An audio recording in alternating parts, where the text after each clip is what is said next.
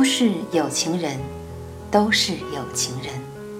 今天和你分享一则故事，是来自卢思浩的《世界是一封情书，我爱你，没有句号》。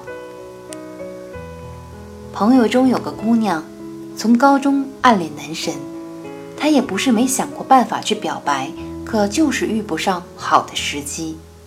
比如高中夜自习下课，她约男神到走廊想要表白，话刚出口，班主任从旁经过，吓得她想把他说的话咽了回去，愣是拿起作业本问男神数学题，说他多亏自己机智，随身带着作业本。我说你是不是傻？干脆把想说的话写下来啊！姑娘一拍脑门说：“哦，对哦。”这就开始写情书，写了两两纸。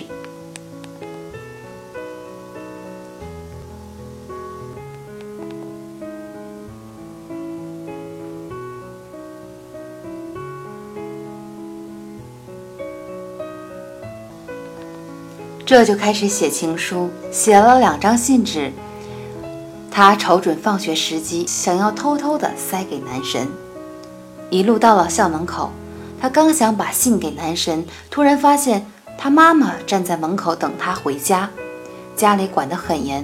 想想以后还有机会，就咬咬牙把信又装回了书包。隔了两天，他觉得一定要把自己的心意送到，发现自己早上淋了雨，信纸糊成一团，什么都看不清了。我无法形容他有多么的沮丧，只记得那天的午休，他一个人在座位上。偷偷的抹眼泪，挨到了毕业，他终于又鼓起了勇气。那天小伙伴们好几个去唱歌，我想这回他肯定可以表白成功，因为他准备好了歌。到时候唱完，他就对着男神大喊“我爱你”。哪知道男神是传说中的一杯倒，才唱完几首歌，还没轮到他，男神就已醉倒在沙发上了。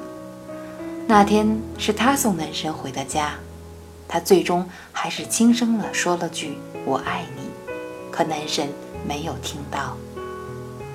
想说的话当时不说，也就没有了再说的必要。曾经有的心动，错过时机，也就没有了在一起的机会。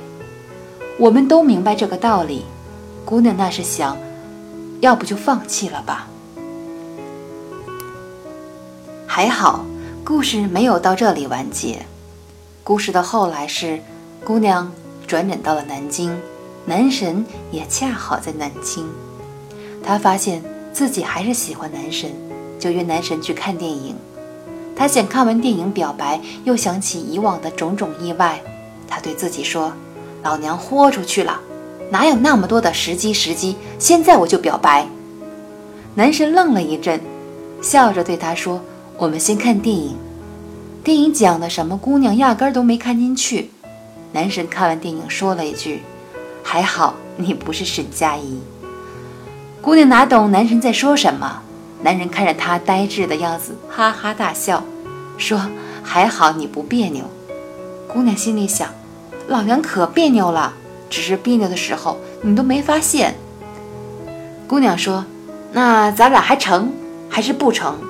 男神说：“成。”很久以后，他跟我讲自己的故事，说其实那天他没有准备去南京，只是一时没买到去武汉的票，就想着去南京玩两天。我说：“时机等了那么久，一直出问题，突然间的巧遇，反而促成了他们俩。”我说：“时机这回事，就是……”没多走一步，没少走一步。你在路口等着红绿灯，他正好经过你身旁。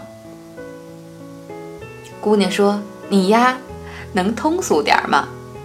我说：“你之前总是想要自己创造最好的时机，其实这玩意儿没有办法刻意的去制造。遇到了就是遇到了，想说了就是想说了。他俩前不久结婚。”我刚好在北京搬家，没能赶回去。姑娘特意拍了段视频给我，视频里他用了我之前写过的一段话：也曾吹过春天慵懒的风，也曾走过夏夜无人的街，也曾踩过秋天路边的落叶，也曾想念冬夜里的飞雪。